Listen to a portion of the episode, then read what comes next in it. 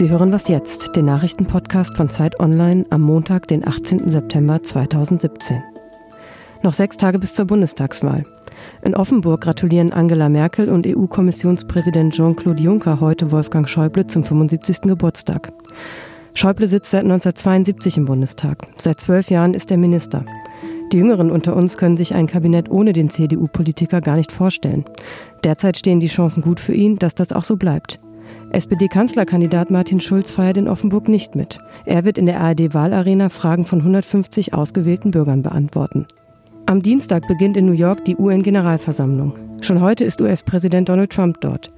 Er will eine politische Absichtserklärung erreichen, die die Vereinten Nationen zu mehr Offenheit in Budgetfragen verpflichten soll. Die USA geben das meiste Geld für die UN. Trump hat das in der Vergangenheit als unfair bezeichnet. Über Trumps Rede vor der UN am Dienstag werden wir später noch ausführlich sprechen. In Indien entscheidet heute das oberste Gericht, ob die Regierung etwa 40.000 Rohingya abschieben kann. Die indische Regierung sagt, die staatenlosen Angehörigen der muslimischen Minderheit in Myanmar seien illegale Einwanderer. Doch wohin sollen die Rohingya gehen? In Myanmar gelten sie als staatenlos, werden verfolgt und von der buddhistischen Mehrheit diskriminiert. Laut UN sind in den vergangenen Wochen allein mehr als 409.000 Menschen aus dem Land geflohen. Der Redaktionsschluss für diesen Podcast ist 5 Uhr.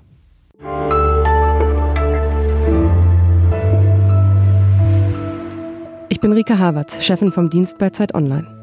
Beim FC Bayern München haben sich plötzlich wieder alle lieb.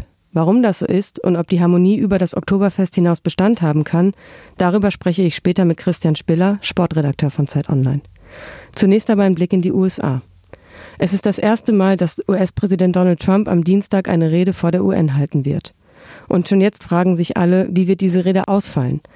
Wird es eine America First Rede sein? Wo ist seine außenpolitische Strategie? Acht Monate nach seinem Amtsantritt ist das immer noch völlig unklar. Und die Welt fragt sich, wie soll sie umgehen mit dem ungewöhnlichsten amerikanischen Anführer, so wie ihn hat ihn die New York Times neulich genannt. Denn es ist ganz egal, wie erratisch und undiplomatisch Trump immer daher twittern mag, an ihm kommt die Welt nun mal als US-Präsident nicht vorbei. Außenpolitisch gibt es einige Themen, die in dieser Woche bei der UN wichtig sein werden. Vor allen Dingen natürlich Nordkorea. Nach dem letzten Raketentest des Regimes hat Donald Trump gesagt, die USA könnten jeden Feind zermalmen. Für ihn ist eine militärische Option nach wie vor auf dem Tisch. Ob er sie tatsächlich ziehen wird, man weiß es nicht. In Sachen NATO hat Donald Trump am Anfang seiner Präsidentschaft immer viel Kritik geübt. Er hat gesagt, er würde sich diesem Bündnis nicht wirklich verpflichten wollen. Dann aber wiederum hat er in einer weiteren Rede gesagt, doch, doch, er würde natürlich zu seinen Partnern in der NATO stehen und die USA würden diese im Ernstfall verteidigen. Auch da völlig unklar, wie er sich wirklich verhalten wird.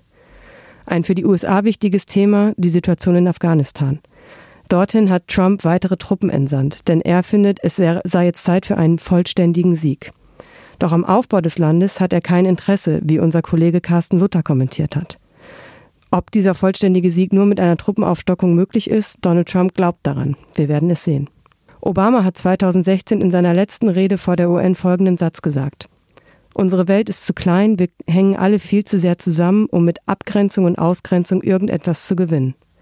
Man wünscht sich, dass Donald Trump sich diese Rede vor seiner eigenen Rede noch einmal anhört.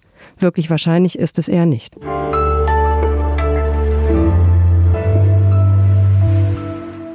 Und sonst so? Die Freibäder sind geschlossen, draußen Kaffee trinken, das geht eigentlich fast nur noch mit Wolldecke. Es wird einfach Herbst.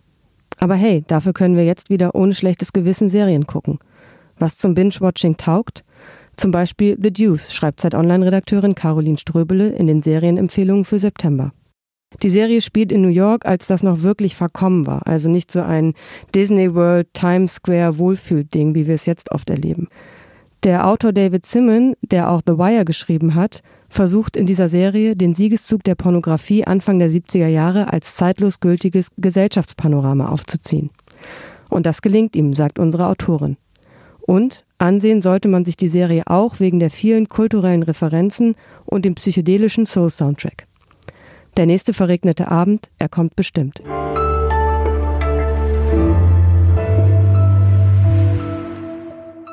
Es herrschte mal wieder Krisenstimmung beim FC Bayern München. Niederlage in der Bundesliga, ein wenig überzeugender Sieg in der Champions League, so stellt man sich das nicht vor in München. Aber zum Glück gibt's Mainz und nach dem 4-0 haben sich alle wieder lieb. Ayen Robben umarmt alle und Coach Carlo Ancelotti lacht auch mal. Darüber spreche ich jetzt mit Christian Spiller, Sportredakteur bei Zeit Online. Hallo Christian. Hallo. Sag mal, was ist da los beim FC Bayern? Die große Wandlung in nur vier Tagen? Ah, das äh, glaube ich noch nicht so richtig, ehrlich gesagt. Also auf dem ersten Blick sieht das natürlich toll aus. 4 zu 0. Thomas Müller hat auch wieder ein Tor geschossen. Dann ist auch noch äh, das Oktoberfest losgegangen. Also gerade ganz toll, so als Bayern-Fan eigentlich.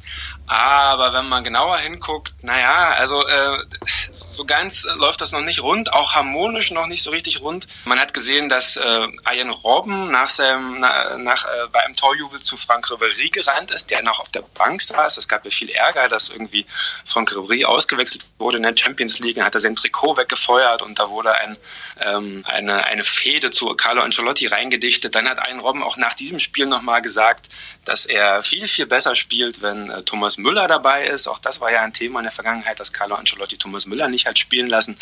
Also da läuft es noch nicht so richtig harmonisch, ähm, aber das kann ja noch werden. Vielleicht gehen jetzt einfach nur irgendwie noch ein, äh, eine Maß trinken oder zwei und dann sieht das vielleicht schon wieder anders aus. Aber das heißt, äh, am Dienstag geht es ja direkt für die Bayern weiter gegen Schalke. Da muss es dann auch weiter funzen. Ansonsten bleibt Carlo Ancelotti umstritten. Genau, also umstritten, glaube ich, bleibt auf jeden Fall. Er hat halt das Problem, dass er gerade eine Bayern-Mannschaft äh, trainiert, die einfach nicht so gut ist, wie sie das in den vergangenen Jahren war. Ich glaube, das erkennt er irgendwie auch.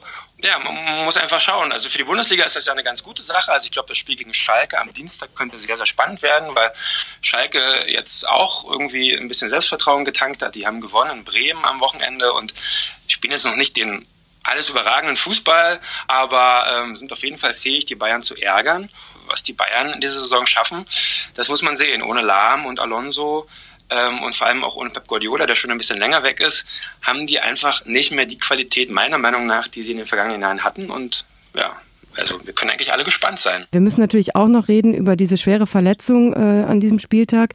Christian Gentner vom VfB Stuttgart hat sich nach einem Zusammenprall mit dem Gegner Augenhöhle, Oberkiefer und Nasenbein gebrochen. Ist das noch irgendwie die normale Härte, wie es immer so schön heißt? Das sah ja einfach ganz furchtbar aus auch. Das sah sehr, sehr furchtbar aus ähm, und es tat beim, beim Zuschauen tatsächlich schon weh. Und auch wenn man jetzt genau hört, was da kaputt war, da schüttelt es einen tatsächlich richtig. Ähm, ich würde jetzt dem Wolfsburger Torwart, der ja Gentner verletzt hat, da irgendwie auch keine Absicht unterstellen. Aber er hat zumindest schon irgendwie die Verletzung des Gegenspielers in Kauf genommen, weil er sehr, sehr schnell war, das Knie sehr, sehr hoch war. Und deswegen gab es nicht zu Unrecht auch eine große Diskussion um den äh, Videoschiedsrichter, denn der hat diese Situation einfach laufen lassen. Also der, der, der Schiedsrichter auf dem Platz hat ähm, die Situation nicht abgepfiffen. Es hätte dann nämlich Elfmeter gegeben für den VfB Stuttgart. Und der Videoschiedsrichter, der ja bei klaren Fehlentscheidungen eingreifen muss, äh, befand, das war keine klare Fehlentscheidung. Und naja, die Meinung hat er, ich glaube, relativ exklusiv. Ähm, das Schöne an dieser Videobeweisnummer ist ja, dass vor der Saison alle gedacht haben, ja, oh, die Stammtische, die haben danach nichts mehr zu debattieren, weil irgendwie es einfach dann keine Fehlentscheidungen mehr gibt. Und da kann man ganz beruhigt sein. Also jetzt wird nicht mehr über die Entscheidung des Schiedsrichters diskutiert, sondern über die Entscheidung des Videoschiedsrichters. Der Videobeweis ist, das zeigt dieser Fall, gefährlich für die Schiedsrichter, weil sie sich eben nicht mehr auf diese Ausrede berufen können, die sie auf dem Platz haben. Ja, es ging ja alles so schnell und ich musste innerhalb von Sekundenbruchteilen entscheiden und vielleicht äh, stand mir noch jemand im Weg. Nein, jetzt haben sie wirklich länger Zeit drauf zu schauen und treffen halt manchmal eben immer noch falsche Entscheidungen und das kann halt manchmal ganz schön peinlich werden für die Schiedsrichter. Und sonst so, Christian, also so richtig geflasht bin ich von dieser Saison ja irgendwie noch nicht. Liegt es da an mir oder liegt es an der Liga? Also ich weiß nicht, ich weiß, so ein paar Sachen gibt es ja schon in diesem Jahr. Also äh, Hannover als Neuling spielt relativ furios auf und äh, ordnet sich da oben in der Tabelle ein. Ähm, und vor allem, wie gesagt, das Spannendste, was ich finde, die Bayern sind einfach längst nicht so stark, wie sie es in den vergangenen Jahren waren. Und ähm, ich glaube, es können sich einige Mannschaften Hoffnung machen, dass sie da irgendwie ja, eine Überraschung landen in diesem Jahr und vielleicht sogar am Ende ganz, ganz oben stehen. Das wäre es auf jeden Fall mal, ein Meister, der nicht FC Bayern München heißt. Äh, vielen Dank, Christian. Das war's für den Moment bei Was jetzt, dem Nachrichtenpodcast von Zeit Online am 18. September 2017. Eine neue Folge gibt's morgen. Starten Sie gut in die Woche. Ist eigentlich dein Verein? Mein Verein ist, oh Gott, das möchte ich gar nicht sagen, es ist Energie Cottbus. Und wie stehen Sie da gerade so da? Ich denke schon, ich leide immer mit Werder. Das ist eigentlich ziemlich cool gerade, weil die sind.